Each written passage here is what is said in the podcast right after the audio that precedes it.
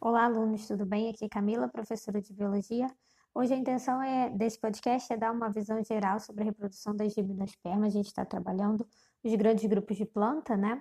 E uh, hoje a ideia é a gente uh, explorar um pouquinho os eventos que acontecem para possibilitar a reprodução das plantas desse grupo das gimnospermas. Então, uh, eu estou utilizando o próprio livro de vocês, eu estou na figura 12, ok? Que mostra um detalhe do estróbilo masculino é, e a formação do grão de pólen, né? Como esse, esse grão de pólen ele é formado e a, a, que estruturas que vão formar o tubo polínico.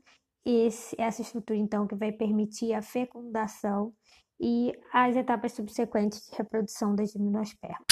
Já na figura 13, está é, tá em detalhe aí, então, os eventos que vão acontecer no estróbilo feminino, né? Ah, mostrando desde o início da formação até a formação da osfera em si, o gameta feminino.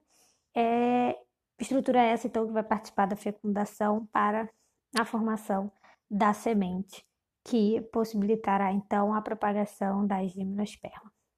E aí, seguindo para a próxima figura, que é a figura 14, a gente tem esse, é, esses eventos numa figura única, mostrando então o esporófito adulto, né, de uma gimnosperma, lembrando que nesse grupo o esporófito ele é mais é, proeminente, né, mais é, destacado, uh, diferente do que acontece, por exemplo, em briófitas, e aí mostrando então as estruturas do estróbilo masculino e do estróbilo feminino.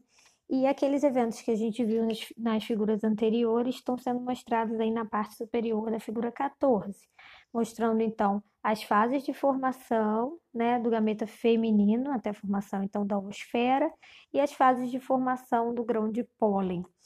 É, quando você tem o grão de pólen então chegando, né, sendo dispersado com a ajuda por exemplo, do vento, né? E chegando então às estruturas femininas, o tubo polínico começa a se formar e vai permitir então que haja o um encontro entre o gameta feminino e o gameta masculino da planta. A partir da fecundação, você tem a formação dos embriões, do embrião, né? E a, a semente, então, é formada. Em volta desse embrião, você tem um material nutritivo que serve, inclusive, para a nutrição desse embrião nos estágios iniciais de desenvolvimento. Então, essa é uma semente que tem uma estrutura, né, ah, que facilita a sua dispersão pelo vento quando ela atinge um ambiente propício para o seu crescimento, sua germinação. Então, essa planta germina e vai dar origem, então, a uma nova gimnosperma, ok? Essas são as fases gerais da reprodução. A gente vai discutir esse assunto em outras aulas com exercícios, revisões, ok? Espero vocês nos próximos encontros. Um beijinho, tchau, tchau.